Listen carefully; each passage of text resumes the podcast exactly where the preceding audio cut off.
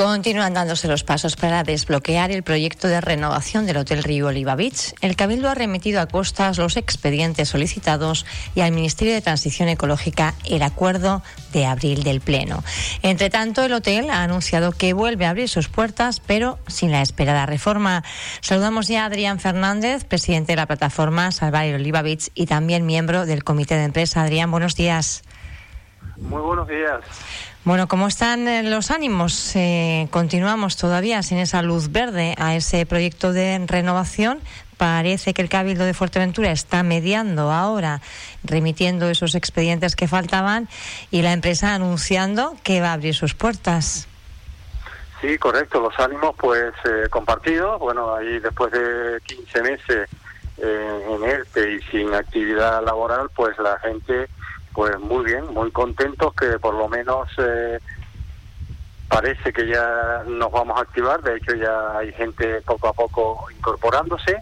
Y por otra parte eso es muy positivo, pero por otra parte eh, seguimos en el mismo en la misma situación que en marzo de 2019, el hotel sigue necesitando una reforma para ser competitiva, una reforma que, que le pertenece y eso sí es verdad que sigue todavía estancado, con lo cual muy contentos por volver a trabajar.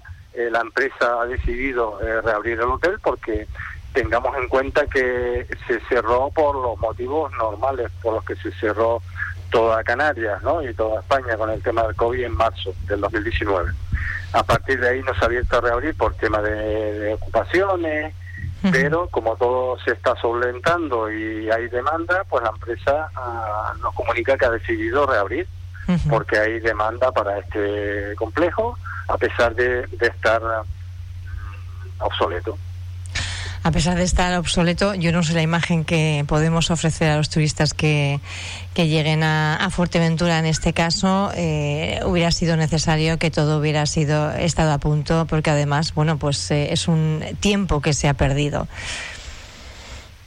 Sí, eso lo tenemos claro. Lo, lo justo, lo idóneo hubiera sido haber tenido, como han hecho en muchos sitios, eh, una renovación durante este tiempo, ya incluso ya pensando también en haber mantenido los trabajos, porque eran muchos puestos de trabajo que, que se necesitan para renovar esto, y luego que ahora se abriría pues con un hotel renovado, actualizado. No ha sido así, las cosas no salen a veces como, como uno quiere, sino salen como salen. Eh, le digo, tenemos vemos el vaso medio lleno, o sea, nos requemos a trabajar, el hotel sigue eh, estando bien, cumple las normas eh, todas, pero sí es verdad que a nivel competitivo veremos lo que pase cuando se pase esta, la ola esta de que la gente tiene ganas de viajar. Eh, es verdad que el problema yo creo que está ahí a la vuelta de la esquina, inminente, de que mm, no va a ser competitivo en precios para cualquier otro hotel que esté en perfectas condiciones renovado, que está la mayoría ahora de, los alojamientos canarios y mundiales. Confían que ahora que el Cabildo está bueno pues implicándose directamente eh, se puedan acelerar porque también hay otra circunstancia, es el traspaso de competencias de costas a Canarias. Eh, ¿Piensan ustedes que esto puede motivar que se acelere este procedimiento? Nosotros ya no, no, sabemos, Por cada uno hacemos una idea, uno tenemos esperanza, otros no sabemos, o sea, si es verdad que esto se va retrasando, la solución como siempre nosotros hemos reivindicado, no es que esperar a que llegue a costa, que vamos a ver cuando se pone en marcha los mecanismos de, de personal, burocráticos, etcétera.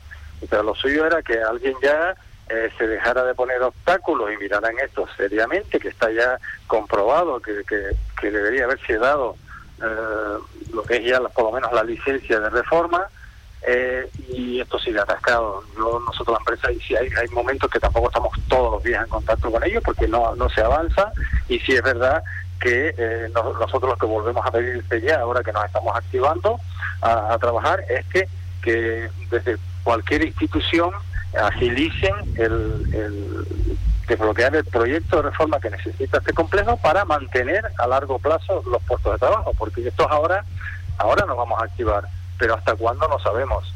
No sabemos porque si es verdad que cierto es lo que se decía ya desde hace tres años que necesita una reforma, una reforma, y han pasado ya cuatro años, ahora en noviembre van a ser cuatro años, con lo cual, como cualquier edificio, como cualquier casa, se va deteriorando poco a poco, por mucho que lo vayas manteniendo las cosas imprescindibles.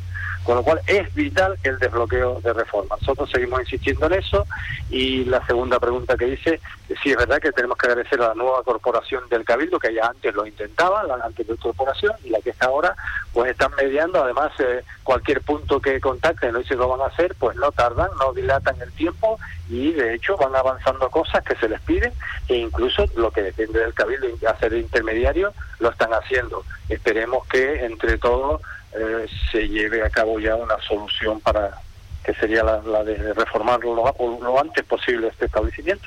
¿La fecha de apertura del Oliva? Eh, está prevista sobre el 28, 28 de junio de este mes.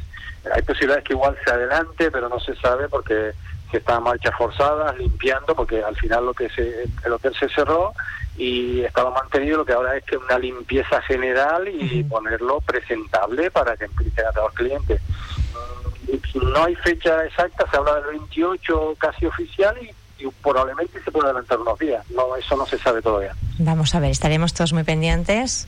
Muchas gracias, Adrián Fernández, presidente de la plataforma Sabael Olivavich y también miembro del comité de empresa. Gracias. Muchísimas gracias, buen día. Buen día.